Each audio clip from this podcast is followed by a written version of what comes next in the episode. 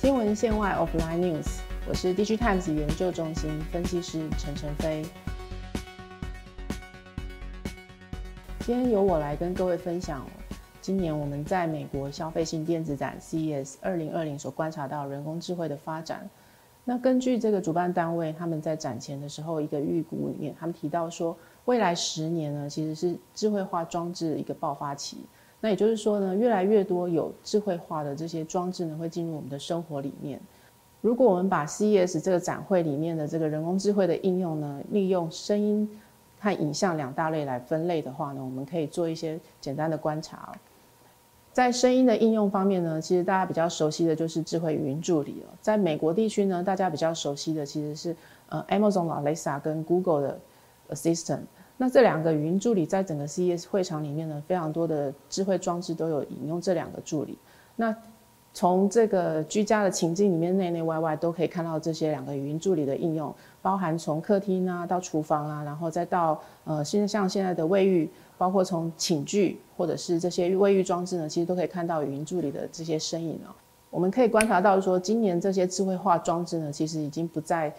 很多的智慧化装置都支支援两种以上的语音助理哦，那包含就是 Apple 的 Siri 都可以看得到了。那也就是说，在这个智慧化应用里面呢，在这个居家环境里面，我们可以看到，嗯，这个语音助理的应用其实已经到了一个比较饱和的状态了。在影像应用的部分呢，其实是人工智慧里面发展的比较快的部分。那在会场里面呢，我们观察到，其实大家比较关注的是机器人的应用。像是 LG 和三星呢，他们在会场里面都有展示这个比较具有未来感的服务型的机器人，像是他们可以在餐厅里面或者在厨房里面呢，呃，冲煮咖啡啊，或者是做菜，或者是帮助人类洗碗盘啊。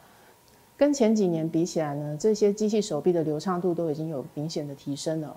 那另外一种机器人其实比较常见的是在工业上的应用，像是在产线上面，他们透过影像辨识的方式去侦测侦测人类的目前的动作的流程到哪边，那他们会适时的提供就是呃零组件的递送，其实这可以减少这个产线人员的工作上的负担。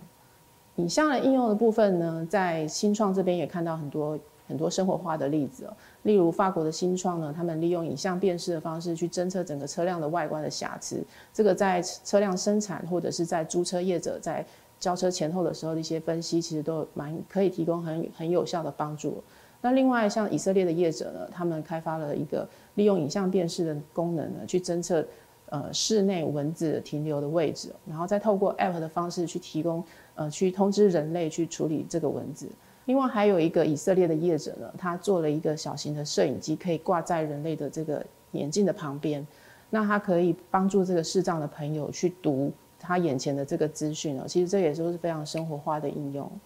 那我们做个简单的结论哦，今年在 CES 二零二零的会场里面呢，人工智慧从前几年比较算是概念性的一些发展，到今年呢，它其实都已经融入了整个产品里面，而这些产品呢，也越来越符合我们生活上的需求。其实也就是说，呃，在未来这几年呢，这个人工智慧会更快的进入我们的生活，成为我们的生活里面一个不可或缺的一部分哦。那如何跟这些呃人工智慧的系统去做协作，然后？得到一个更便利的生活的这情境了，我想这是目前整个科技产业要大家都在关注的一个话题哦。